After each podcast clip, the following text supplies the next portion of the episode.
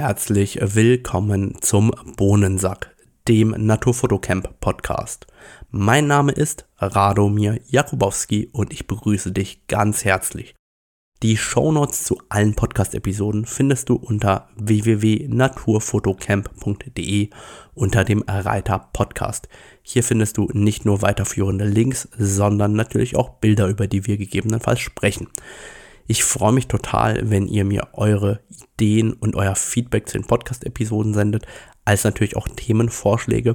Das könnt ihr per E-Mail machen an radomir.naturfotocamp.de oder gerne auch über die Messenger-Dienste auf allen möglichen sozialen Netzwerken. Wenn euch meine Podcast-Inhalte gefallen, dann bitte ich euch darum, mir eine kurze Podcast-Bewertung auf den gängigen Portalen wie Spotify oder Apple Podcast zu hinterlassen.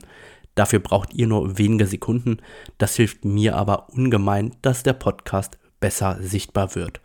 Vielen Dank und jetzt viel Spaß beim Zuhören.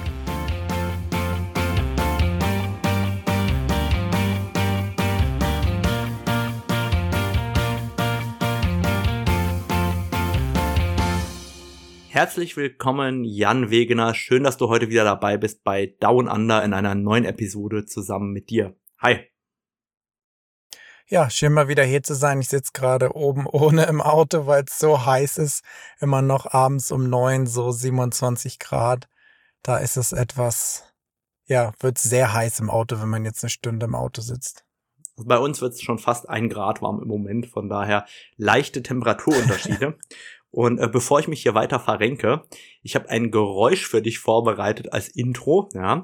Und du darfst erraten, was ich gerade mache. Ich werde es jetzt live hier am Mikrofon machen und probiere mal und höre mal, ob du verstehst, was ich gerade mache. Ich bin mal sehr gespannt, ob das hier klappt. Also, ich leg mal los.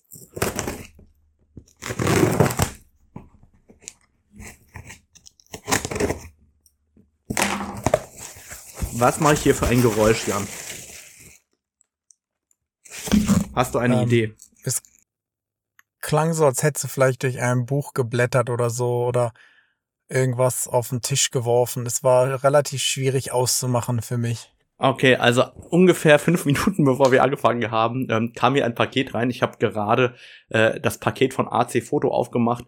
Äh, mein Canon RF 135 mm 1.8 ist äh, gerade gekommen und äh, ich habe einfach mal das Paket aufgeschnitten und freue mich gerade äh, sehr darüber, nachher reinschauen zu können. Das erste, was ich sehe, ist eine Rechnung und dass ich eine coole Seriennummer mit 669 am Ende bekommen habe. Das gefällt mir schon mal gut. Äh, ich mag ja coole Seriennummern an Objektiven gerne, von daher äh, freue ich mich auch darüber und äh, schaue mir dann sobald wir hier fertig sind mit äh, Aufnehmen an, äh, was da genau gekommen ist, weil äh, ja mehr, mehr, mehr konnte ich nicht sehen, aber ich gehe davon aus, das Objektiv ist drin. ja, das hätte wahrscheinlich noch etwas gedauert, bis ich das erraten hätte. Ja, aber ich, ich weiß auch gerade, wie ich das angehört habe, weil du hörst das ja über meine Kopfhörer und die anderen hören das über das Studiomikrofon. Ich habe es irgendwie probiert, dazwischen dran zu halten. Und ja, jetzt sehe ich gerade den DPD-Fahrer. Ich hoffe, dass der nicht zu mir will, sondern dass der äh, zum Nachbar läuft. Jan, ähm, wir wollten ja eigentlich starten mit einem Aufruf um Hilfe für dich. Willst du mit mir spezifizieren, worum es geht? Ja, also im Moment treibt mich das Photoshop auf meinem MacBook in den Wahnsinn, weil aus irgendeinem Grund, wir haben gerade gemerkt, vielleicht habe ich aus Versehen was angeklickt, aber weiß nicht, wie ich es wieder wegklicken kann. Wenn ich Ebenenmasken löschen will, werden die immer angewendet, anstatt gelöscht zu werden. Selbst wenn ich das auf den Mülleimer ziehe, die Ebenenmaske, wird die halt angewendet und nicht gelöscht. Und der einzige Weg für mich, die zu löschen, ist Rechtsklick auf die Ebenenmaske und dann löschen. Und mit Radomir haben wir gerade rausgefunden, dass ich vielleicht aus Versehen mal, ohne es zu merken, dieses komische Fenster angeklickt habe wo der einen fragt, was man machen soll, ob anwenden oder löschen. Und dann habe ich vielleicht auch noch nie wieder Anzeigen angeklickt. Glaube ich zwar nicht, weil vor dem letzten Photoshop-Update war das eigentlich auch noch alles in Ordnung. Aber jetzt der Hilfeaufruf, weiß einer, wo man im Menü das verändern kann, so dass wenn ich entfernen drücke oder die Ebenenmaske auf den Papierkorb ziehe, die auch einfach gelöscht wird, weil dieses Anwenden ist sowieso sinnlos eigentlich. Also bei mir ist es so, äh, vielleicht noch zur Schilderung für die anderen, wenn ich die Ebenenmaske nehme und die auf den Mülleimer ziehe, dann bekomme ich die Anzeige von äh, Photoshop, soll die Maske vor dem Löschen auf die Ebene angewendet werden. Vorausgewähltes Anwenden, dann kann ich noch löschen oder abbrechen machen und ich kann ein Häkchen setzen, nicht wieder anzeigen. Und meine Vermutung war, dass Jan nicht wieder anzeigen gemacht hat und auf Anwenden geklickt hat aus Versehen und er deswegen diese Fehlermeldung nicht mehr bekommt. Und die Frage ist, wo in den Tiefen äh, des Photoshops kann er das nochmal zurückholen, damit das äh, in Zukunft schöner bei ihm aussieht und wieder funktioniert wie gehabt. Wer da äh, eine Idee hat, kann Jan direkt äh, über Social Media schreiben oder kann von mir aus auch mir mailen und ich leite das weiter, wie auch immer. Ähm, Wäre nett, wenn ihr uns da helfen könnt. Ähm, vielleicht sagst du deine E-Mail-Adresse, Jan, das äh, könnte helfen. Ähm, Jan at ivyscapes.com wäre eine gute, also meine Website und einfach Jan davor. Und ja, da wäre ich sehr dankbar, weil es macht den ganzen Workflow deutlich langsamer, wenn man keine Tasten mehr drücken kann, um was zu entfernen, sondern immer rechts klicken und dann noch auswählen muss und so. Also da wäre ich schon sehr dankbar. Und wo wir jetzt schon beim MacBook sind, kann ich gleich noch über die andere Sache reden, die mich in den Wahnsinn treibt, wo ich aber gerade eine Lösung gefunden habe, immerhin. Und zwar bei dem Monterey Operating System haben seit ein, gut einem Jahr oder so, habe ich dann auch in diversen Internetforen gesehen, Leute das Problem, wenn man zum Beispiel ein DAS anschließt, also so externe Festplatten, wie ich im Moment habe. Ich habe zwei 18 Terabyte Festplatten in so einem DAS-Verbund laufen und alle 30 Sekunden schickt das MacBook den zum Schlafen. Und dann das Tolle ist, wenn man jetzt zum Beispiel Video editet, Video bearbeitet, und der schläft ein und man möchte was abspeichern, dann fährt er wieder die Festplatten hoch. Dann dauert 20 bis 30 Sekunden, bis man überhaupt was, überhaupt was machen kann in dem Computer, weil nichts geht, bevor die Festplatten nicht geladen sind. Das heißt, da habe ich immer rumgekämpft wie verrückt. Da scheint auch Apple, scheint da gar nicht an einer Lösung interessiert zu sein, weil in dem Apple-Forum ist so ein Thread with, mit irgendwie tausend Antworten und noch nie hat sich einer drum gekümmert. Aber es gibt wohl eine App, habe ich mir jetzt runtergeladen, Amphetamine. Da kann man quasi das MacBook zwingen, damit immer wach zu bleiben. Und die haben auch noch eine Funktion, die heißt Drive Alive. Und da pinkt der alle 10 Sekunden die, dein Harddrive an, sodass das MacBook dann nicht mehr den Schlafen schickt. Schick mir mal einen Link zu der App, weil die kann ich auch gebrauchen, weil das Problem kenne ich ich habe dann mal probiert, möglichst schnell und direkt auch dort zu arbeiten, aber immer so ein bisschen in der Panik, Oleg, wenn ich jetzt nicht mehr aufs das zugreife, dann geht das ja gleich schlafen. Ich wusste nicht, dass es andere auch diese Problematik haben, aber dann ähm, freue ich mich, dass du eine Lösung für mich ich hast. Dacht, ja, nee, schicke ich dir den Link und für alle anderen schicke ich auch den Link. Ich dachte auch, das wäre ein Problem mit meinem DAS oder so oder irgendeine Einstellung, aber das ist wohl, man kann ja beim Mac, wenn man auf Einstellung geht und dann Batterie, kann man sogar anklicken, schicke die Festplatten nicht schlafen. Und selbst wenn man das anklickt beim Monterey, schickt er die trotzdem schlafen. Das heißt, mit SSD-Festplatten ist nicht so schlimm, weil die fahren so schnell hoch. Aber wenn man jetzt so DAS oder NAS angeschlossen hat, ist es natürlich sehr nervig, weil diese Drehfestplatten natürlich doch noch einige Zeit brauchen, um wieder betriebsbereit zu sein. Ja. Und ja, da schicke ich dir die App und damit scheint es jetzt zumindest immer am Laufen zu sein da wollte ich tatsächlich auch demnächst mal so eine interne SSD-Festplatte, so eine klassische probieren zu kombinieren mit einem Adapter per USB, weil dann kann man ja ähm, 8 Terabyte SSD-Festplatten quasi direkt an den Laptop koppeln und quasi direkt von einer 8 Terabyte SSD extern zu arbeiten, ähm, fände ich eine ganz coole Idee. Und das ist ja nicht ganz so teuer, weil so ein Adapter kostet irgendwie 20 Euro. Und dann, das Problem ist einfach nur, dass du kein Gehäuse dann für die SSD-Festplatte hast. Aber sowas wollte ich auch mal ausprobieren, ob oder wie das funktioniert. Also ich arbeite im Moment von zwei 4 Terabyte Western Digital SSD Festplatten und das geht eigentlich ganz gut. Die schreiben auch mit fast 1000 Megabyte pro Sekunde. Das heißt, da kann ich mich eigentlich gar nicht beklagen und die sind winzig und die kommen sogar auch in, in einer Verpackung sozusagen mit Gehäuse. Das heißt, da könntest du dir das sonst auch mal angucken. Da gibt's zwar nicht 8 Terabyte, das hätte ich auch lieber, aber 2x4 geht auch. Weil in diesen externen Gehäusen gibt's halt immer nur 4 Terabyte und deswegen hatte ich die Idee, mal so eine interne auszuprobieren, weil ich einfach glaube, dass das ähm, total interessant sein kann, sowas auch äh, zu nutzen und auszuprobieren. Dann lass uns mal, wenn wir schon beim Thema MacBook sind, noch zum neuen MacBook Pro kommen. Das wurde ja gerade vorgestellt. Ähm, sowohl Mac Mini als auch MacBook Pro 14 und 16 Zoll gibt es jetzt mit M2 Pro und M2 Max Prozessor. Hast du dazu irgendeine Regung äh, gehabt? Ähm, ich wusste nicht mal davon. Da siehst du mal, wie auf wie auf dem na, jetzt wollte ich ein deutsches Sprichwort sagen, rollt mir aber jetzt nicht so von der Zunge. Ähm, naja, also habe ich mir eigentlich noch nicht so wirklich angeguckt.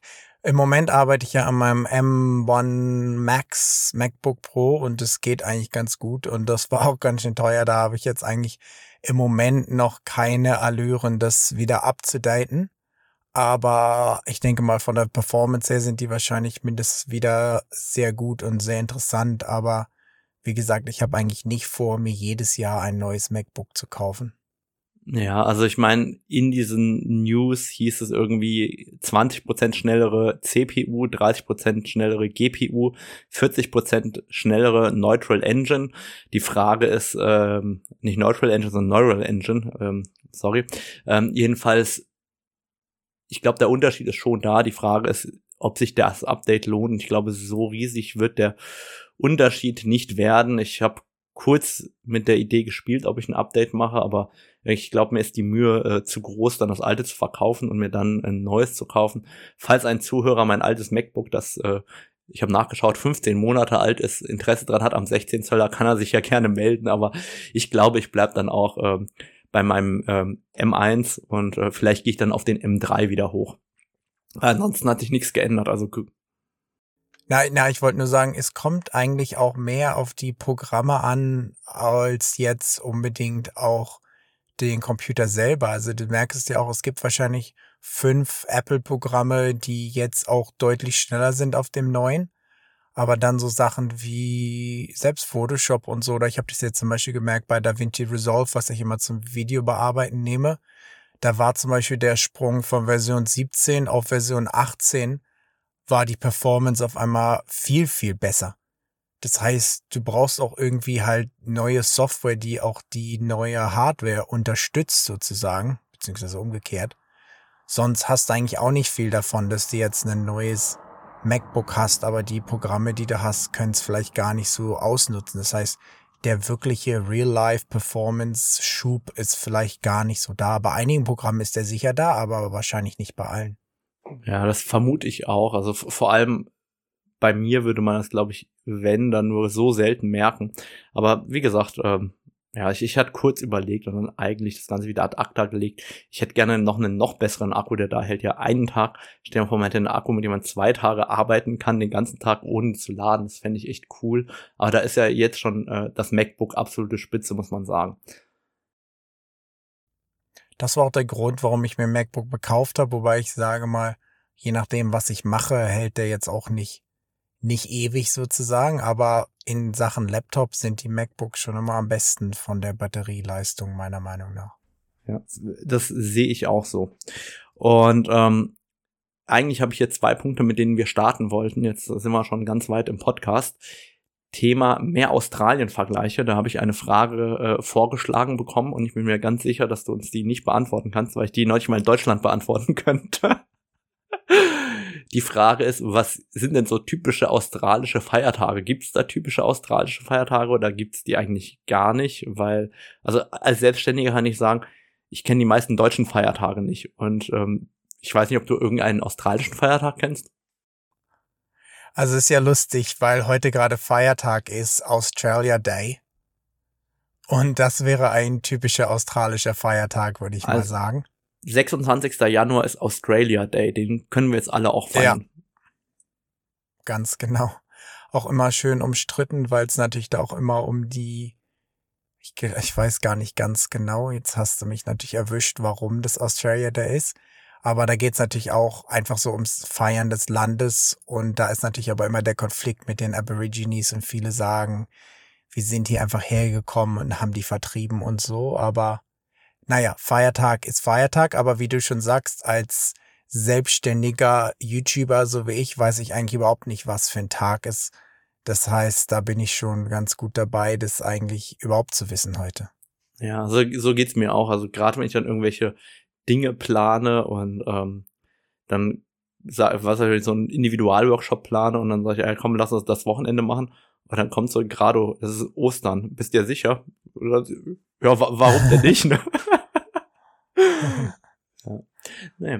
Und dann wollte ich mich ähm, auch eingangs, ähm, also jetzt so direkt am Podcast anfangen, nochmal bedanken für ähm, das viele Feedback zum Podcast mit äh, Florian Smith. Hat äh, richtig Spaß gemacht. Generell freuen wir uns über euer Feedback, weil damit macht das viel, viel mehr Spaß. Also Input, Feedback und Ideen, die sind immer gerne willkommen und ähm, das macht dann auch einfach für uns mehr Spaß mit euch zusammen als ähm, wenn wir gar kein Feedback bekommen. Von daher äh, vielen Dank für die vielen positiven Zuschriften. Jan, ich habe neuen Stauraum gebracht, gebraucht und ähm, habe zwei Schwerlastregale gebraucht und ähm, wollte heute mal erzählen, wie dumm man sich dabei da anstellen kann, die zusammenzubauen. Und ähm, dank Leuten wie dir ist es mir dann doch gelungen. dank Leuten wie mir. Ja, dank YouTube. Also ich habe äh, zwei Schwerlastregale bestellt, hab die ausgepackt, da stelle ich fest, scheiße, ey, überhaupt keine Anleitung, was wo reingesteckt wird. Also äh, muss ich das quasi kurzerhand so machen, wie, wie ich es mir überlegen würde. Dann habe ich das auf YouTube sozusagen eingegeben, mir angeschaut, wie der das gemacht hat und dann äh, grob adaptiert, wie der vorgegangen ist. Und das Geile dabei war, ganz am Ende, ja, zwischen den letzten beiden Böden, die da noch da waren, lag dann natürlich die Aufbauanleitung. Ja, also ich habe mich besonders äh, gut dabei dran gestellt mit Schwerlastregal für meine Stative und den ganzen anderen Fotokrempel.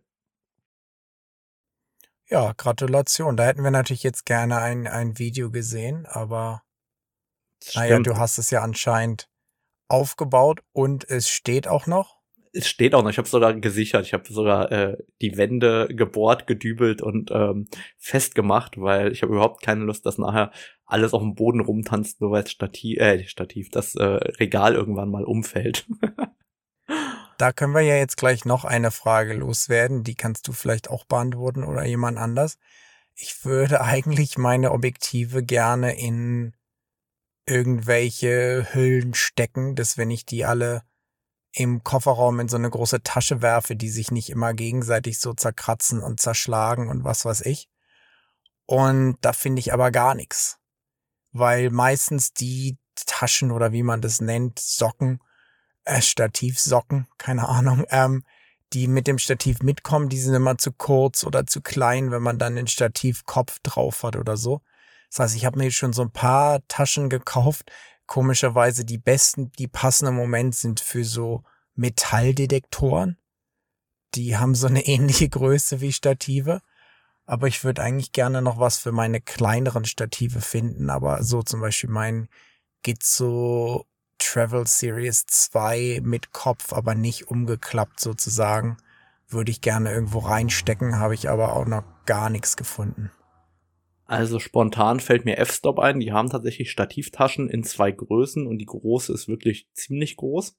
Die habe ich neulich äh, einem Freund zu Weihnachten geschenkt ähm, und ähm, die war fast zu groß für sein Stativ, also würde mir ganz spontan einfallen.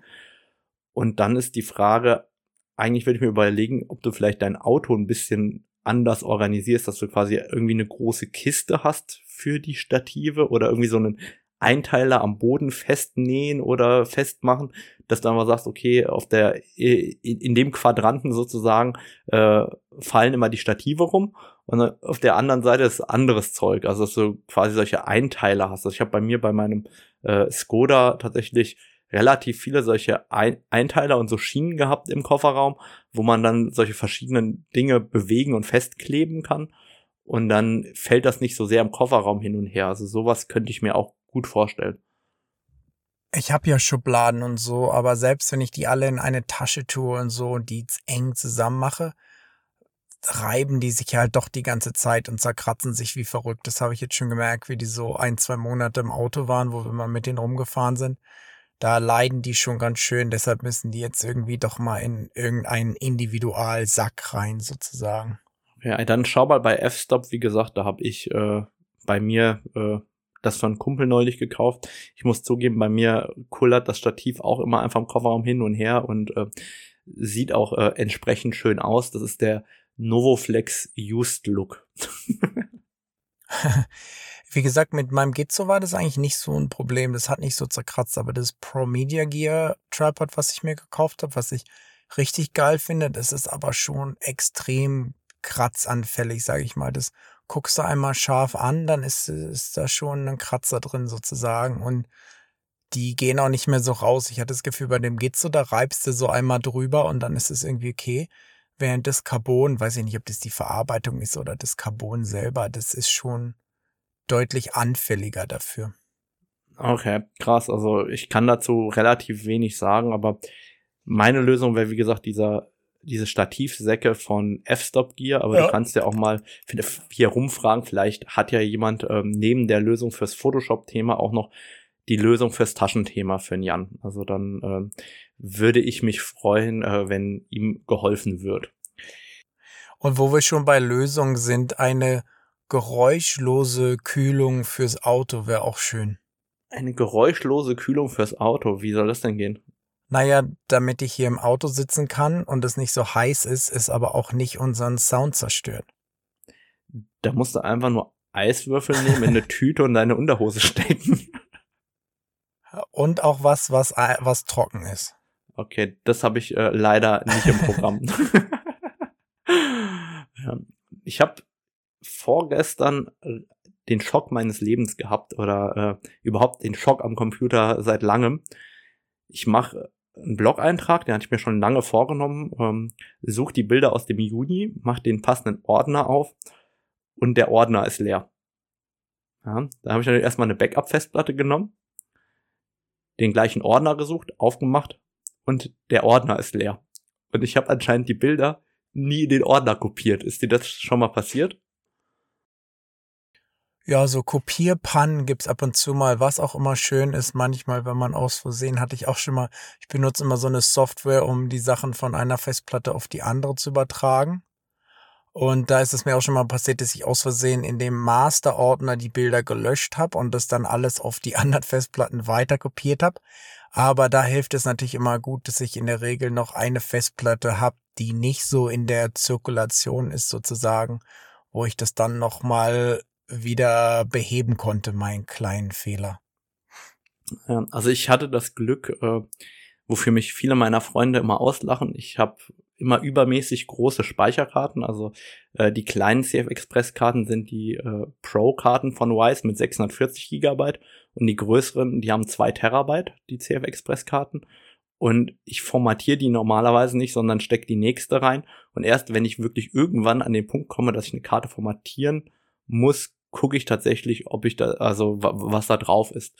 Und ich hatte sozusagen noch alle Bilder vom letzten Jahr auf meinen Speicherkarten und äh, habe die jetzt wirklich die Bilder von Juni jetzt im Januar nochmal rüber kopiert und ähm, das war sozusagen das einzige Backup, das vorhanden war. Ähm, ja, das hat mich so, also das war richtig aufwühlen. Da ich gedacht, das gibt's doch nicht, welche Lösung gibt es? Und ja. dann war die Lösung so blöd, nimm einfach nochmal die Speicherkarte. So mache ich es in der Regel auch. Also ich habe auch ganz oft noch Sachen auf Speicherkarten, wobei, also ich habe schon gemerkt, wo ich zum Beispiel jetzt auf dem Roadtrip war, dass wenn man über 10.000 Bilder auf so einer Karte hat, dann macht es die Kamera schon extrem langsam. Hast du da keine Probleme mit gehabt? Ja, also was ich vor allem merke, ich, ich rate ja auch schon auf der Kamera durch und mache ganz regelmäßig Menü alle Bilder löschen, dass quasi nur meine Auswahl da bleibt. Und das dauert mittlerweile richtig lang, weil es sind elf Ordner, nee, der zwölfte Ordner ist mittlerweile drauf. Das heißt, das ist quasi jetzt seit Mai letzten Jahres auf der einen Kamera der Ordner für das 120 bis 130.000ste Bild sozusagen in der Logik der Kamera. Und dieses Menü alle Bilder löschen dauert jetzt echt mittlerweile relativ lange, wenn, wenn so viele Bilder auf der Karte sind. Das merke ich auch. Und hast du kein Problem beim Einschalten, weil bei mir fing das so an, es hat manchmal fünf Sekunden gedauert, bis die überhaupt betriebbereit war.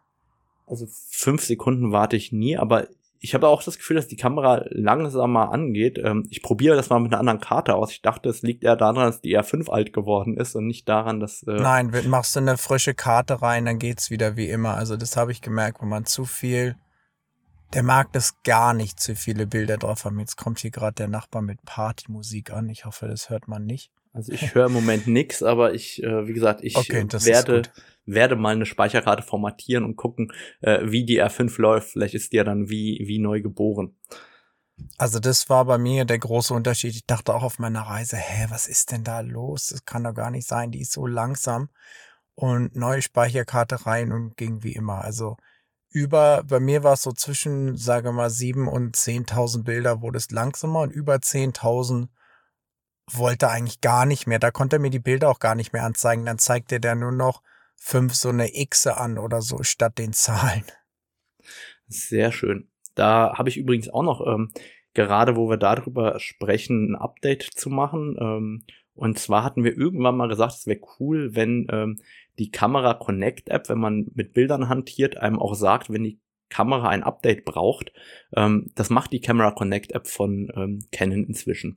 Also ähm, ich habe neulich Bilder übertragen und dann stand da bei mir, es gibt eine neue Firmware für die Canon EOS R5 und ähm, das finde ich eigentlich echt cool, dass ähm, diese App einem das direkt anzeigt. Und mein nächster Gedanke war, es wäre eigentlich noch cooler, wenn sie auch direkt die Software installiert. Und dann habe ich mir gedacht, so wackelig wie die WLAN-Verbindung immer ist vom Handy zum äh, zur Kamera, hätte ich dann doch lieber nicht die Installation per äh, per Handy. Und wie der Zufall so will, äh, hat ein Hörer vorgestern geschrieben, äh, Shoutout an Peter. Peter hat geschrieben, was ist denn die beste Möglichkeit, A, um Bilder zu übertragen und B, für ein Firmware-Update, weil äh, er hat mit mir geschrieben, dass auf die Nikon Z9 kann man jetzt auch das Firmware-Update machen über die App und bei ihm hat das stundenlang gedauert. Und bei mir war wirklich am gleichen Tag diese Anzeige gewesen, dass die R5 eine neue Firmware hat und ich habe mir nur gedacht, ey, so wackelig wie diese Verbindung immer ist, ey, wäre es mir, also das Risiko, dass das abbricht und die Kamera nie wieder angeht, würde ich als so groß empfinden, dass ich immer über die Speicherkarte machen würde. Und er hat auch gesagt, bei ihm war das, hat es ewig gedauert, er wird Firmware-Updates immer, immer, immer per Speicherkarte machen. Aber er findet ähm, Speicherkarte aus der Kamera holen und aufs Notebook übertragen, fühlt sich so wie die 2000er an, ob es nicht eine bessere Lösung gibt. Ähm, ich ich stelle dir mal die Frage, bevor ich beantworte, wie ich's mache. Na, ich schwöre schon noch auf den guten alten Card Reader, weil der meiner Meinung nach eigentlich schneller ist als alles andere. Und wo wir schon bei der Camera Connect App sind, wenn die mal wirklich funktionieren würde, wäre die schon geil. Und komischerweise funktioniert die sehr, sehr gut mit der R3 und sehr, sehr schlecht mit der R5. Also mit der R3 mit der R3 hält die durchaus ein, zwei Stunden die Verbindung und ich kann zum Beispiel auch Video anmachen, Video ausmachen, damit filmen, habe ich zum Beispiel immer als Remote-Kamera benutzt, wo ich so Goldschultersittiche fotografiert habe. Da habe ich eine direkt an den Hügel gestellt, wo die immer gelandet sind. Dann mit meinem Telefon verbunden und mit der R3 klappt es super. Und mit der R5 so nach ein, zwei Minuten hört die Verbindung, unterbricht schon die Verbindung und alles ist vorbei. Welche Entfernung schaffst du da bei der R3 ungefähr? Na, bestimmt 30 bis 50 Meter. Okay, das ist schon ordentlich. Und das also. hält auch. Ja. ja. Also ich habe da auch immer Probleme, vor allem wenn ich parallel noch ein WLAN habe, wo mein Handy immer rein will, dann ist das ähm, immer sehr hakelig. Ähm, ich nutze die aber meistens ja nur zum Bilder übertragen und dann Bilder bearbeiten auf dem Handy. Aber jetzt nochmal zurück zum Cardreader. Ich bin genauso wie du. Ich nutze den guten alten Cardreader einfach deswegen, weil das gefühlt so viel schneller ist ähm, als eine WLAN-Verbindung. Ähm, vielleicht kriegen die Kamerahersteller das ja in Zukunft hin, aber ich bin der Meinung, ähm, ja, also am Cardreader führt eigentlich kein Weg vorbei, wenn man mal mehr als äh, 50 Bilder übertragen will, weil selbst wenn ich 50 JPEGs in höchster JPEG-Qualität aufs Handy übertrage, dauert das halt immer erstmal drei bis sechs Minuten, würde ich sagen, so aus der Hüfte geschossen. Und ähm, es wären halt mit dem Cardreader, wären das noch nicht mal zehn Sekunden vermutlich. Ja, ganz genau.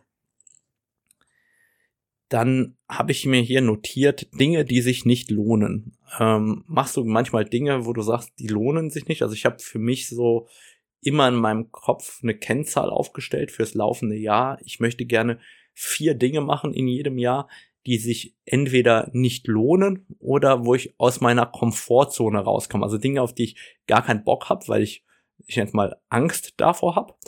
Oder äh, vier Dinge, die sich nicht lohnen im monetären Sinne, die aber vielleicht cool wären zu machen. Ähm, hast, hast, du das auch für dich oder sagst du, nee, äh, muss ich alles rechnen, was du da anstößt? Ich würde mal sagen, zwischen nicht lohnen und Dinge außerhalb der Komfortzone zu machen, ist schon ein größerer Unterschied, würde ich sagen. Nicht lohnen ist ja eher negativ, sage ich mal. Dinge, die sich wirklich nicht lohnen, es sei denn, du sprichst jetzt nur über Geld, dann ist es noch anders. Da ist ja fast Vögel fotografieren für mich schon fast ein Ding, was sich nicht lohnt. Weil in, da könnte ich auch drei YouTube-Videos in der Zeit machen und wird wahrscheinlich viel mehr Geld verdienen. Also mache ich da in jedem Fall schon mal etwas, was sich nicht unbedingt direkt lohnt. Und sonst Dinge außerhalb der Komfortzone will ich eigentlich mehr und mehr machen, versuche ich eigentlich, naja, jetzt nicht vielleicht täglich, aber schon sehr oft irgendwelche Dinge zu machen, die einen halt etwas, die einem halt etwas unangenehm sind, wo man dann aber sich selbst sehr weiterentwickeln kann. Und sonst natürlich mache ich auch mal viele Dinge, die sich jetzt nicht unbedingt geldlich lohnen. Ich habe zum Beispiel jetzt auch schon seit zwei, drei Tagen sitze ich an so einem YouTube-Video über die Paradiesvögel, die ich letztes Jahr im Juli fotografiert habe. Da könnte ich meine Zeit wahrscheinlich auch noch etwas sinnvoller nutzen, aber das ist halt was, was mir Spaß macht und was ich auch dann hoffentlich die nächsten Tage mal rausbringen kann und was dann hoffentlich auch den Leuten gefallen wird. Ja, also ich finde es interessant, wie du das siehst. Ich würde jetzt meine Fotografie noch nicht als nicht lohnend bezeichnen, aber ja, das äh, tatsächlich ist es so. Äh, wenn ich äh, abends fotografieren gehe oder morgens einfach, weil ich es will, dann ähm, würde das definitiv ja schon mal in diese Kategorie fallen. Aber für mich ist das so die Dinge außerhalb der Komfortzone und oder die sich halt monetär nicht rechnen. Also wenn du dann irgendwie ein Projekt machst, ähm, wo du sagst, okay, da verdiene ich eigentlich viel zu wenig Geld, aber du willst es eben mal ausprobieren oder du erhoffst dir irgendwas davon. Ähm, und da bin ich total So zufrieden. wie diesen Podcast zum Beispiel. Das stimmt. ist etwas, das sich nicht lohnt. Da hast du recht. Ganz genau. Ja, ich, ich bin auf jeden Fall stolz darauf, dass ich schon fürs erste Quartal zwei Sachen reingepackt habe, die sich nicht lohnen und wo ich aus der Komfortzone rauskomme. Und ähm, das erste ist jetzt sozusagen schon am Wochenende. Mich hat eine Kirche gefragt, ob ich ähm, in der Kirche über das Thema Licht referieren möchte. Die sind sehr weltoffen, ist tatsächlich eine evangelische Gemeinde. Ich bin ja theoretisch katholisch getauft, bin aber jetzt kein typischer Kirchengänger und bin da sehr gespannt, wie das ist, in so einer Gemeinde, in einem Gottesdienst über das Thema Licht gemeinsam mit den Menschen zu referieren. Also das finde ich erstmal total spannend, diesen Ansatz, dass eine Kirche oder mich dazu einlädt, um so etwas mal zu machen. Irgendwie fand ich das so absurd, dass ich das unbedingt machen wollte. Und das zweite Projekt, das ich angenommen habe, ist tatsächlich ein Videoprojekt in London äh, Ende Februar. Ich bin mal gespannt, äh, was wir da genau machen werden. Ähm, das werden wir dann vermutlich auch online sehen.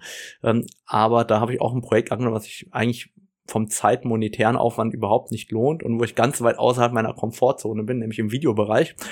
Und da bin ich mal gespannt, was ich dazu lernen werde. Ich, ich werde auf jeden Fall berichten, was ich alles gelernt habe.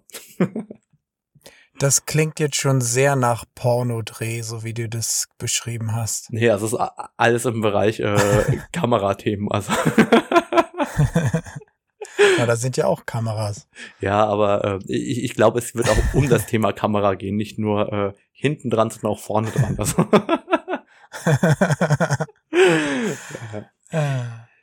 Jetzt äh, da davon will ich eigentlich diesen Schwung machen rüber zum Thema ähm, Ambassador-Programme, weil ich habe tatsächlich auch ein Projekt abgelehnt. Ähm, und zu diesem Projekt muss ich ein bisschen eigentlich rumklicken, weil ich gerne ähm, aus einem Vertrag vorlesen würde, aus dem ich nicht vorlesen darf. Ähm, so ähm, richtig schön sozusagen ähm, gegen alles äh, verstoßen, was möglich ist. Einfach ähm, vor dem Hintergrund, ähm, dass dieser Vertrag nicht vorgelesen werden darf. Aber ich habe den ja nicht unterschrieben, von daher weiß ich nicht, ob das jetzt gilt. Und der ist in englischer Sprache und nicht in deutscher Sprache, von daher muss der ja auch noch ähm, übersetzt werden. Von daher hoffe ich, dass das jetzt nicht so schlimm ist. Ich sage auch nicht, von wem der ist oder für was das ist.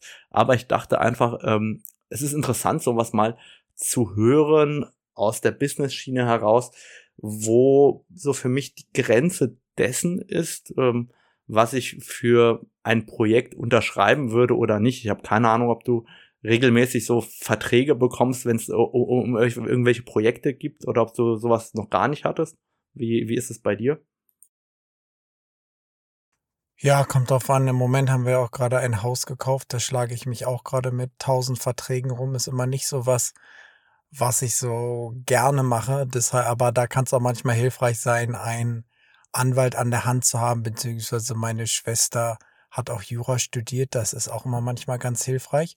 Zu dem Thema kann ich aber was sagen. Früher, als ich noch jung und blauäugig war zum Beispiel, habe ich bei so einer Bildagentur in den Niederlanden etwas unterschrieben und das hätte ich lieber nicht machen sollen, sage ich mal. Da waren aber einige ganz bekannte Leute, deshalb habe ich das einfach gemacht und da musste man komischerweise dann immer die RAW-Bilder noch mit hinschicken, habe ich mir aber auch nichts gedacht. Und irgendwann haben die halt aufgehört, die Leute zu bezahlen und haben einfach die Bilder weiterverkauft. Und ging dann noch jahrelang so weiter und die habe ich dann quasi abgeschrieben. War aber auch alles so Teil dieses Vertrages irgendwie, was ich unterschrieben hatte. Von daher war das alles schon Gibt's die nicht ganz so schön, sag ich mal. Ich Gibt's? hoffe nicht. Ich habe schon lange nicht mehr nachgeguckt. Vielleicht sollten wir Grüße ausrichten. Vielleicht würdest du ja sagen, wie die heißt und die nett grüßen hier im Podcast.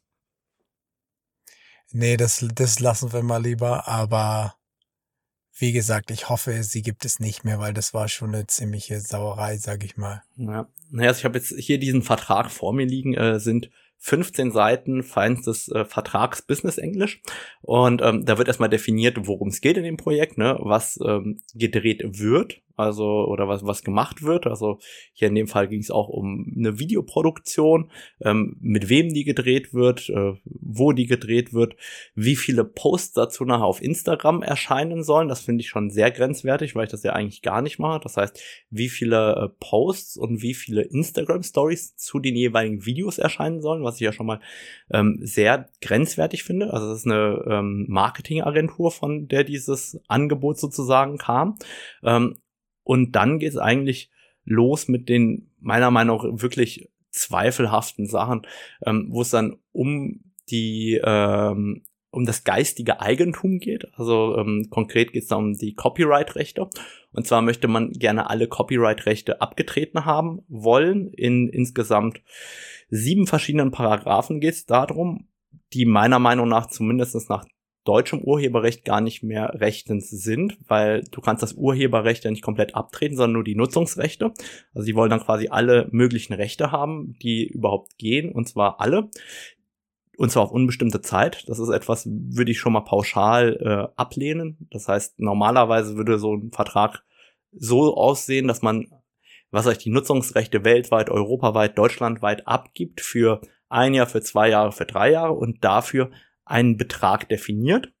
Und wenn das länger genutzt wird, dann muss man eben auch nochmal äh, neu verhandeln, was dann weiter bezahlt wird. Also einfach äh, um. Aber geht's da jetzt, geht's da jetzt um deine Bilder oder geht's da um Leute, die dich filmen wollen? Also da geht's um Videocontent, wo ich vor der Kamera stehen soll. Weil in dem Falle macht es ja schon Sinn, wenn die Leute, die das produzieren, auch die Rechte an dem Material haben, oder nicht? Ja, aber du kannst dieses Urheberrecht, bei dem du ja vor der Kamera stehst, kannst du denen nicht übertragen. Du kannst ihnen nur die Nutzung davon erlauben.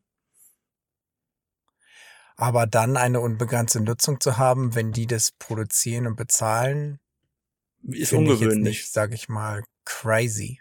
Also würde ich nicht unterschreiben. Also bei mir sehen die Verträge so aus, da wird dann definiert, zum Beispiel für zwei Jahre die Nutzung. Und dann im dritten Jahr ähm, kriege ich automatisch wieder Geld für die Nutzung entweder der Bilder oder des Videomaterials, wenn die das weiter nutzen wollen. Das äh, ist meiner Meinung nach gängige Praxis oder wäre ein Vertrag, den ich unterschreibe. Also so, so ein würde ich auf gar keinen Fall unterschreiben, wo die Nutzungsrechte für immer an jemanden übertragen werden. Also ist erstmal pauschal. Und dann äh, eigentlich der eigentliche Kracher kommt noch. Das ist eine Marketingagentur, also kein Hersteller, und dann steht da wirklich ähm, eine ausführliche Liste an Unternehmen, mit denen ich dann im nächsten Jahr keine Werbethemen eingehen darf. Das heißt, da ist wirklich eine Liste mit Firmen aufgezählt, so nach der Motto, mit, mit den Firmen darfst du in den nächsten zwölf Monaten übrigens nicht ähm, werblich zusammenarbeiten. Und da habe ich auch gedacht, das kann doch nicht sein, dass ähm, so eine Liste äh, da auch noch anhängt für ein paar kurze Videos, um die es geht. Also ich, ich fand diesen ganzen Vertrag einfach eine Frechheit und will einfach nur sagen, lest euch Verträge, egal worum es geht, immer gut durch und überlegt euch, ob ihr das wirklich machen wollt. Weil bei mir ist dann so diese Grenze, also erstmal, ich will machen, wozu ich Lust habe und ähm, am allerliebsten ähm, ohne Verträge. Ich verstehe, dass man, wenn man neu zusammenarbeitet, teilweise einen Vertrag braucht. Ähm, ich habe aber auch mit zum Beispiel Noroflex oder AC Foto nie einen schriftlichen Vertrag geschlossen. Das ist ein Handschlag und man vertraut sich. Das ist ja okay, dass man einen Vertrag schließt, aber dass man dann so viele Themen sozusagen ausschließt und so knebelt, was die Rechte angeht. Das sind Verträge, die ich persönlich nicht machen würde mit, also vor allem nicht mit einer Werbeagentur. Ich bitte dich. Ich meine, äh, nur, nur, nur weil ich einmal mit den äh, drei, vier Videos mache, dann zu sagen, okay, äh, jetzt arbeite ich mit 15 Firmen potenziell nicht mehr zusammen. Selbst wenn die mich nicht interessieren würden, die 15 Firmen, würde ich jetzt alleine von vornherein aus dem Grundsatz dieses dieser Beschränkung meiner Freiheit nicht unterschreiben wollen. Vielleicht bin ich da jetzt auch ein bisschen rigoros, aber da hätte ich irgendwie gar keinen Bock drauf. Ich weiß nicht, bin ich zu starr in meinem Denken oder siehst du das ähnlich? Vielleicht etwas starr. Es kommt natürlich auf das Produkt an. Ich sag mal jetzt, ein Fußballer, der wird auch nicht bei Nike und Adidas gleichzeitig unterschreiben. Ich nehme mal an, die werden auch Sachen in ihren Verträgen haben, dass wenn jetzt einer bei Nike unterschreibt, dass der dann erstmal nicht mehr bei Puma und Adidas Ja, aber dann, dann bist du ja gesponsert sozusagen. von der Firma. Und hier ging es ja nur um die Zusammenarbeit mit einer Marketingagentur für ein einziges Produkt. Ja, wie gesagt, kommt auf das Produkt an. Das weiß ich ja nun nicht, was es ist. Aber ich sag mal, wenn das jetzt zum Beispiel wenn du Canon Ambassador bist und jetzt dann äh, Z9 bewerben sollst, das würde ja vielleicht auch nicht Sinn machen. Das heißt, in bestimmten Situationen macht es schon Sinn, aber jetzt so ganz pauschal. Wie gesagt, es kommt darauf an, wie viel die bezahlen und was das Produkt ist im Endeffekt. Also, also sie, ich sehe da sie schon zu wenig Sinn bezahlt. manchmal. Ja, das sowieso wahrscheinlich. Aber ich sag mal so, wie gesagt, ich denke mal, es kommt auf das Produkt und die Situation an. Bei manchen Sachen macht es schon Sinn und bei anderen Sachen macht es nur keinen Sinn, sage ich mal. Wenn es jetzt irgend so ein kleines Produkt ist, dann ist es okay, wenn die dir jetzt ein Ferrari schenken und sagen, fahr jetzt mal ein Jahr nicht mit deinem Lamborghini durch die Gegend, dann macht das vielleicht auch Sinn. Okay, das würde ich annehmen. Äh, wo unterschreibe ich?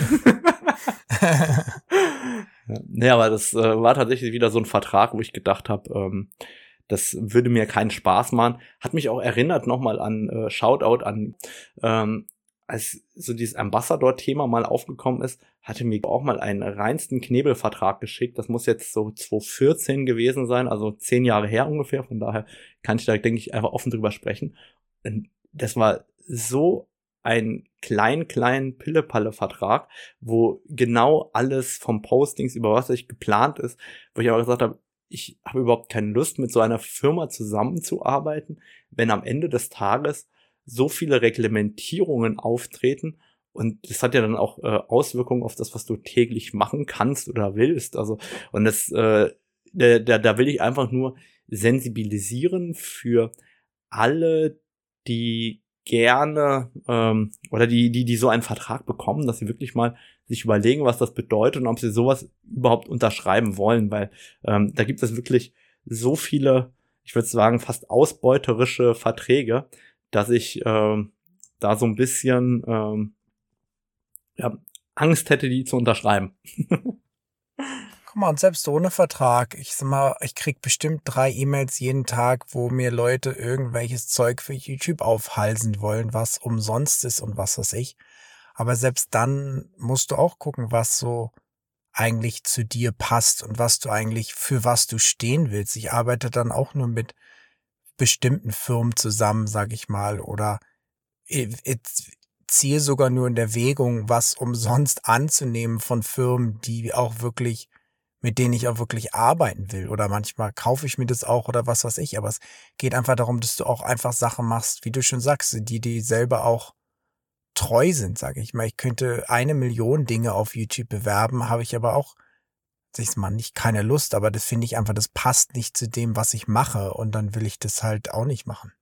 Das stimmt. Ich, ich krieg vor allem immer wieder so schöne Anfragen von verschiedenen Mode Labels, keine Ahnung, wie, wie das strukturiert ist, so, solche Agenturen, die vermutlich alle ab einer gewissen Reichweite einfach anschreiben, ob du nicht das und das bewerben willst, weil gerade der und der Feiertag ist. Ich soll doch bitte was von den und den Marken bei Ihnen im Shop mir aussuchen. Und meine Standardantwort ist immer, habt ihr eigentlich überhaupt gesehen, wie ich draußen rumlaufe? Ich glaube nicht, dass ihr mich haben wollt, weil ich bin ja das Gegenteil von modisch, wie ich unterwegs bin. Von daher denke ich mir immer, die haben sich nicht ganz genau angeguckt, was ich eigentlich mache. Nee, na, die meisten gucken gar nicht.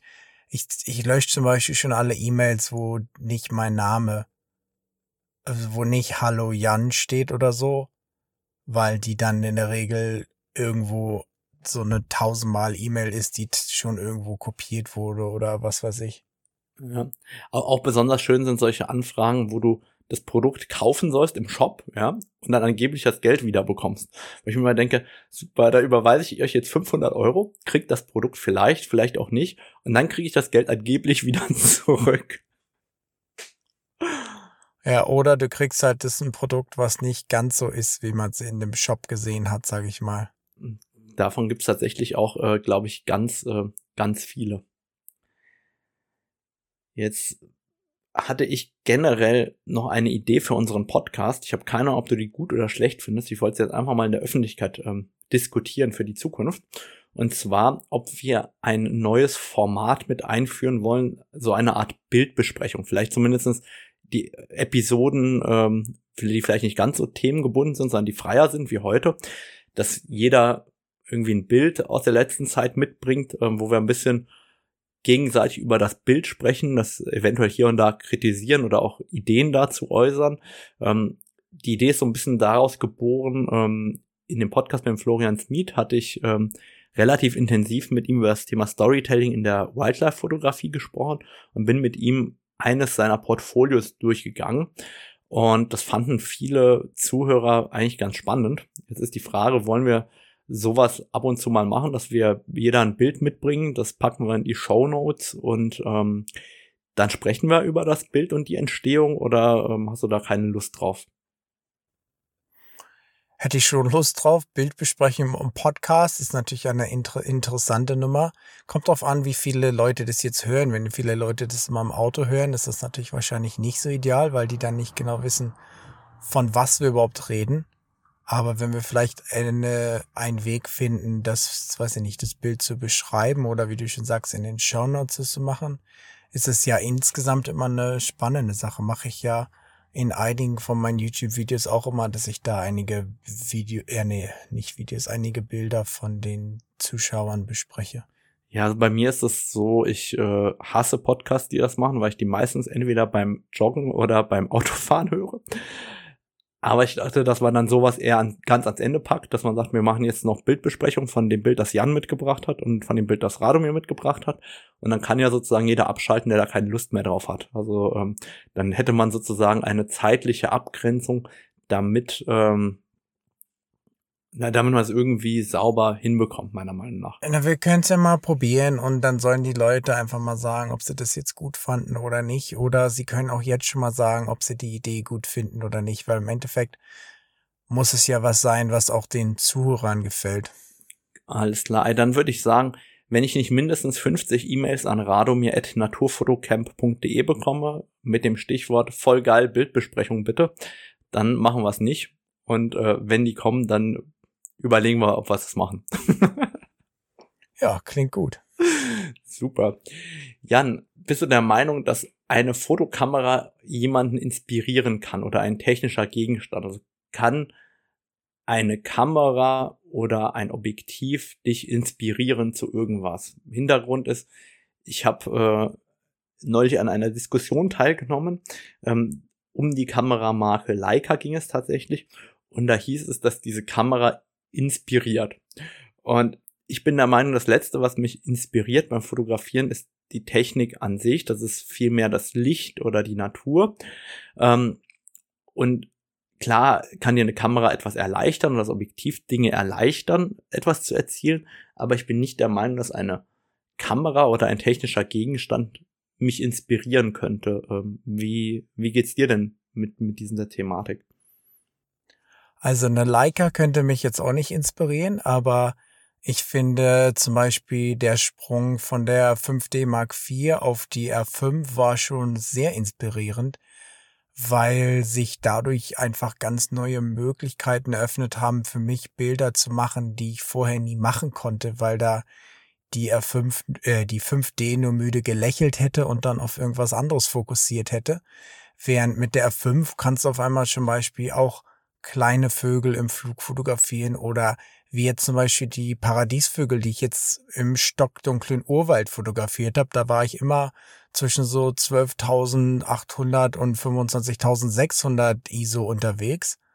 Und trotzdem hast du da gestochen scharfe Bilder. Und natürlich, ein Glück darf ich jetzt auch in dieser Episode wieder über das 100 bis 500 reden, was ja irgendwie doch so etwas zu meiner Lieblingslinse geworden ist. Und wie du ja beim letzten Mal angemerkt hast, dass ich das gerne mal einwerfe. Und auch die fand ich durchaus inspirierend, weil durch diesen Zoom-Bereich, den ich ganz lange nicht hatte, hat es mich schon animiert, neue Bilder zu machen, auch Bilder mit mehr Einbindung der Landschaft zum Beispiel und auch viel mehr so viele andere Videos zum Beispiel.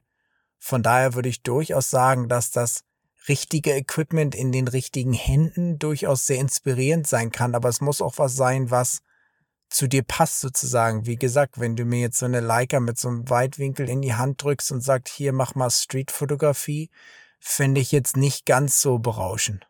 Okay, spannend. Also ich war mal der Meinung, Technik kann eigentlich nicht inspirieren. Mich, mich inspiriert eigentlich mehr die Natur draußen, aber vielleicht auch daran, dass ich einfach eher süchtig nach, ähm, wie soll ich sagen, süchtig nach Objektiven und Krimskrams bin, weshalb äh, ich schon seit sehr langer Zeit das meiste zur Verfügung habe ähm, und dementsprechend mich das weniger inspiriert von der technischen Seite. Aber ich kann auch deinen Punkt nachvollziehen. Vielleicht habe ich es einfach falsch interpretiert, die Diskussion, der ich da gefolgt bin. Und äh, vielleicht kann Technik doch ja inspirieren. So, das Inspirierende ist ja nun nicht der Plastikklotz da vor mir, sondern die neuen Möglichkeiten, die er mir in der Natur eröffnet, die ich vorher nicht hatte. Okay.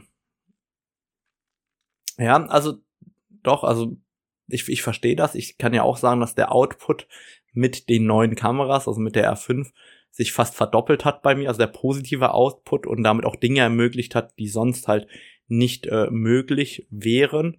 Aber ähm, ja, ich, ich habe das jetzt irgendwie nicht als Inspiration aufgefasst. Irgendwie Inspiration ist für mich so ein großes Wort, aber ähm, ich glaube, es hängt vielleicht auch daran, wie man das definiert. Von daher kann ich das, glaube ich, Nein, ich sag mal, bei mir ist es so, bei mir ist es so gewesen, ich krieg die Kamera, ich sehe, was die kann und dann fängt mein Kopf an zu rollen sozusagen und sich zu überlegen, was ich denn jetzt damit machen könnte. Also in dem Sinne inspirieren mich die neuen Möglichkeiten. Okay. Ja, cool. Wo du gerade das 100 bis 500 einwirfst, ich habe vergessen, unseren Running Gag hier auszupacken zum Thema UV-Filter dann. Ach ja. Weil ich habe äh, gestern mein 100-500 zurückbekommen vom Canon Professional Service und habe eine neue Frontlinse bekommen, weil die verkratzt ist. Ähm, und ähm, das heißt, ich kann jetzt auch brühwarm erzählen, was eine neue Frontlinse beim äh, Canon RF 100 bis 500 Millimeter kostet. Was, was schätzt du, was, was so eine Frontlinse kostet beim 100 500? 75 Euro. Gut, dann ähm, halte ich jetzt alle hier mit diesem Cliffhanger hin. Ich erzähle erstmal, wie, wie die Service Experience beim Canon Professional Service war, bevor ich sage, was auf der Rechnung steht. Ähm, ich habe letzten Donnerstag ähm, das Ganze rausgeschickt per UPS, kam am Freitag an. Ähm, am Freitagmittag war schon der Kostenvoranschlag da.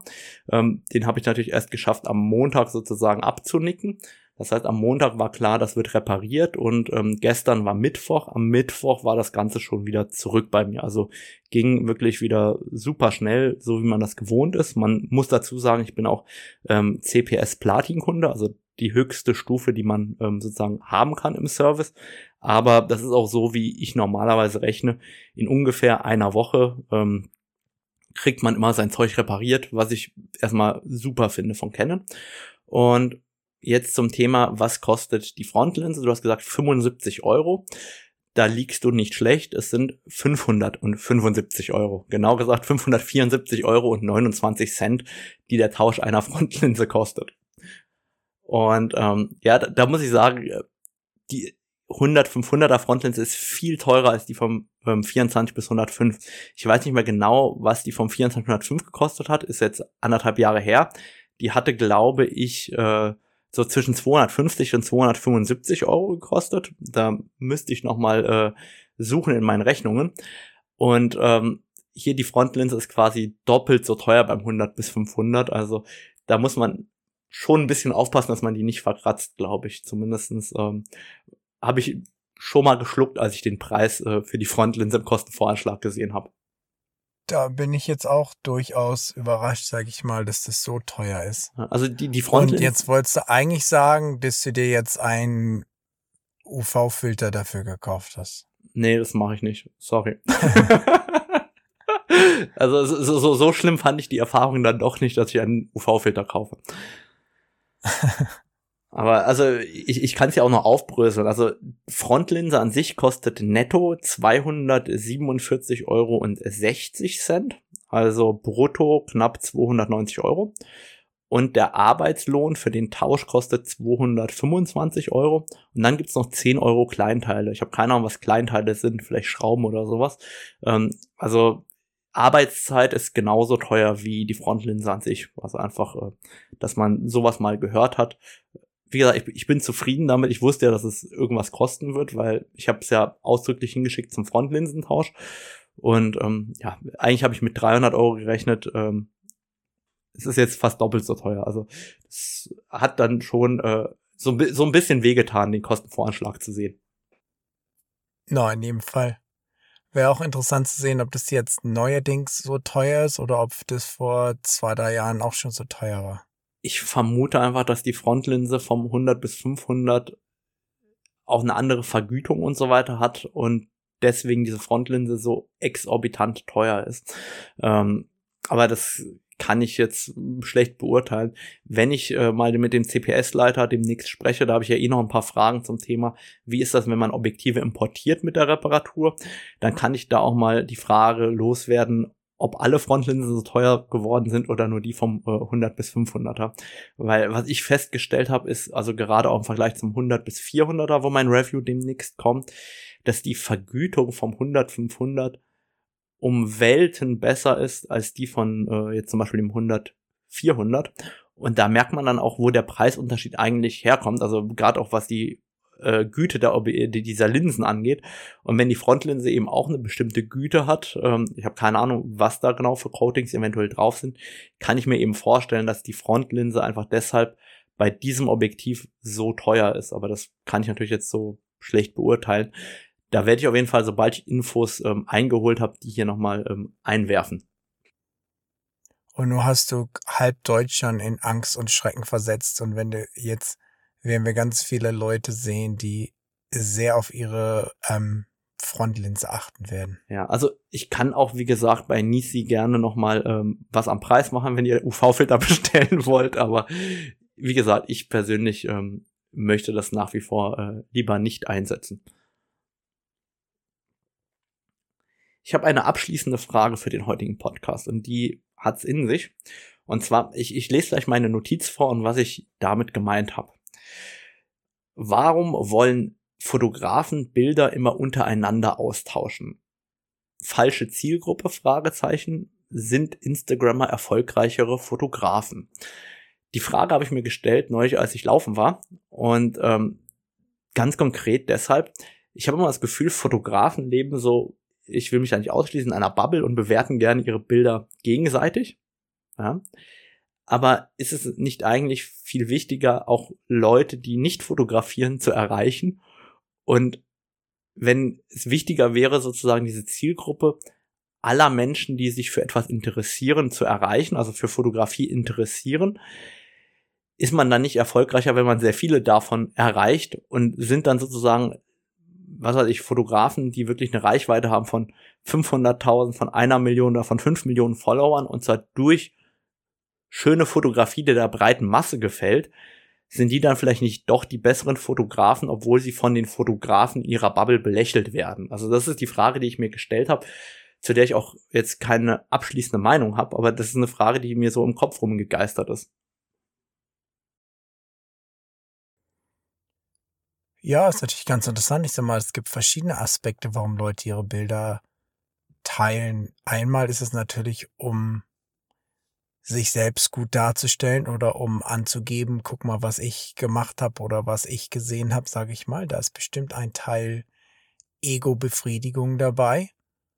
Dann gibt's auch Leute oder ein Teil davon ist auch, die es einfach gerne teilen wollen mit der Welt. Ob die Welt das nur sehen will oder nicht, ist auch egal.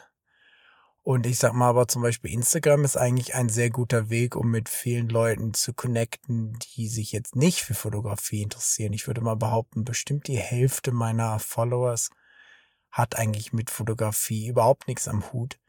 Die finden einfach meine Vogelbilder interessant. Die finden oft sogar Vögel gar nicht interessant, schreiben sie mir, sondern finden es aber so interessant, wie ich die darstelle oder wenn ich mal so ein paar Vogelvideos hochlade, was die so machen und da gibt's ganz verschiedene Wege, jetzt mit Leuten zu connecten, sich zu verbinden. Und früher war natürlich auch dieser Aspekt noch mehr da, dass man auch sich weiterentwickeln wollte, wenn man das mit anderen Fotografen geteilt hat, gerade in den Internetforen. Dieser Aspekt ist jetzt eigentlich völlig verloren gegangen, weil es eigentlich nur noch um Likes und Algorithms und sowas geht. Das heißt, wenn du so richtig mal eine nette Bildkritik haben möchtest, das gibt's eigentlich gar nicht, außer in unserem Podcast und auf meinem YouTube-Channel natürlich. Und ansonsten, sage ich mal, gibt's bestimmt noch ganz viele andere Gründe, die mir jetzt gerade nicht einfallen, warum Leute ihre Bilder gerne teilen. Aber ich denke, es ist schon ein wichtiger Teil, dass man auch Bilder macht, die jetzt mit Leuten sich oder die für Leute interessant sind, die jetzt nicht unbedingt mit Fotografie was am Hut haben, weil du hast schon recht, zum Beispiel, es gibt ja jetzt nicht, es werden jetzt auch, wenn du zum Beispiel, warte, jetzt fährt wieder ein Auto hier vorbei. Es gibt ja jetzt zum Beispiel auch viele Leute, die irgendwie Kalender verkaufen wollen oder ihre eigenen Bilder verkaufen. Die verkaufst du auch nicht an andere Fotografen. Ich hänge mir ja nur auch nicht von anderen Fotografen, sage ich mal, Bilder an die Wände. Vielleicht ein, wenn mir irgendwas richtig gut gefällt, würde ich es vielleicht machen, aber in der Regel ist es ja nicht unbedingt die Zielgruppe. Das heißt, in einer gewissen Weise ist es schon interessant, dass Fotografen untereinander so viel ihre Bilder teilen, obwohl sie eigentlich gar nicht, obwohl es eigentlich gar nicht unbedingt Sinn macht, beziehungsweise es ist eigentlich nur um halt zu zeigen, was man selber gemacht hat oder vielleicht um auch etwas Kritik zu bekommen, weiß ich nicht ich sag mal so, ich schicke auch immer meine Bilder an bestimmte Leute, wenn ich jetzt zum Beispiel eins bearbeitet habe, weil ich zum Beispiel gerne hören möchte, wie das aussieht, weil zum Beispiel im Moment bin ich mir gar nicht sicher, weil ich nur das MacBook habe, ob die alle so vernünftig aussehen sozusagen. Das ist zum Beispiel ein Grund, warum ich die Bilder dann an andere Leute schicke, einfach um zu hören, ob das okay ist sozusagen. Aber ich denke, gerade deine Vogelbilder sind ja ein schönes Beispiel, wie du Menschen erreichst, die nichts mit Vogelfotografie zu tun haben, partout. Und ich, jetzt ist halt auch die Frage, du, wenn, wenn du möglichst der Welt deine Bilder zeigst, dann ist es ja schöner, wenn auch eben so viele Leute sich das anschauen, die nichts mit Fotografie zu tun haben. Wohingegen, wenn ich in diese, ich nenne mal eine klassische Foto-Community oder in ein Internetforum oder in eine Facebook-Fotogruppe reingehe, dann geht es ja ganz oft nur noch darum, was die anderen Fotografen davon denken. Und ich stelle ganz oft fest, dass das Bild, das technisch das Schönste ist, ja, fotografisch überhaupt nicht das emotionalste ist, ja. Ich Shoutout an Patrick an der Stelle, der zum Beispiel technisch sehr sauber fotografiert und seine Frau macht die emotionalen Bilder mit der gleichen Kamera und dann ähm, die die drückt dreimal auf den Auslöser, er und ich drücken 100 Mal auf den Auslöser und trotzdem ist es dann bei Menschenbildern so, dass sie vielleicht das emotionalere Bild macht, das technisch nicht so perfekt ist.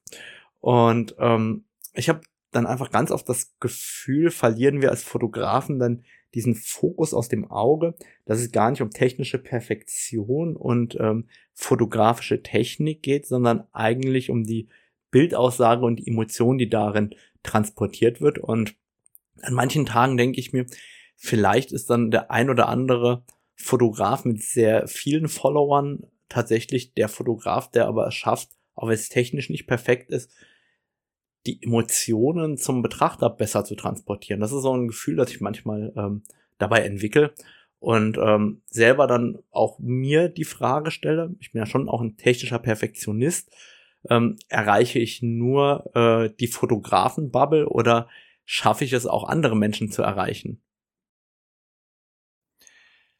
Na, ich denke mal, das ist in jedem Fall so, kannst du selbst wissen ja die meisten wahrscheinlich, wenn sie einfach mal ihren Partner oder so fragen, welches von meinen Bildern gefällt dir denn, dann sind es in der Regel nicht die Bilder, die dir persönlich jetzt auch am besten gefallen, weil das ist schon richtig. Technisch, technische per, äh, Perfektion gehört dazu und ist bei Fotografen so ungefähr vielleicht 60 oder 70 Prozent des Bildes oder zumindest so in der in, wie sagt man denn, in der ähm, Wichtigkeit sozusagen ist, liegt es sehr weit vorne. Während bei vielen anderen Leuten, ob dann das Auge hundertprozentig scharf ist oder nicht, ist denen total egal, wenn der Rest des Bildes aber cool ist. Wo wir so sagen, ach, mh, hm, guck mal da, oder guck mal da, das komische, der komische grüne Halm da, wo viele Leute einfach total dran vorbeigucken. Von daher denke ich, ist da schon so ein Mix da, Natürlich muss man auch dazu sagen, viele Leute, die jetzt so ganz große Accounts haben, haben natürlich auch zum Beispiel viel früher angefangen, als jetzt andere Fotografen auf Social Media zu posten. Das heißt, da kann man nicht immer unbedingt von der Followerzahl auf die Beliebtheit schließen sozusagen, weil nicht alle gleichzeitig bei Null angefangen haben sozusagen.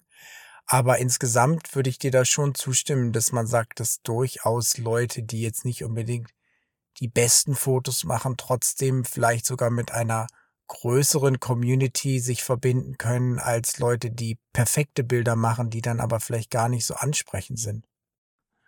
Vielleicht ist auch der Tipp des Tages, der daraus resultiert, zeigt eure Bilder auch mal nicht Fotografen und lasst euch mal ein bisschen Kritik äh, regnen, was äh, der Nachbar, äh, der Kollege auf der Arbeit oder der Partner zu sagen hat zu eurem Bild.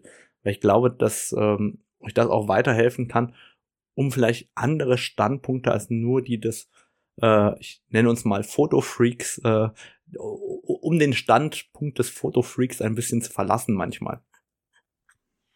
Ja, in jedem Fall. Jan, da bedanke ich mich erstmal für diese schöne Episode. Ich muss jetzt mein 135er auspacken. Ich wünsche dir einen schönen Tag. Ich dachte, du machst jetzt noch einmal eine Ratefrage und wirfst das auf den Boden. Nee, aber ich kann hier rascheln raten, mit dem Verpackungsmaterial. So. oh, das war ein schönes Geräusch, glaube ich, für alle im Podcast. oh. nee, vielen Dank. Schön, dass ihr zugehört habt und bis zum nächsten Mal. Tschüss. Bis dann. Ciao.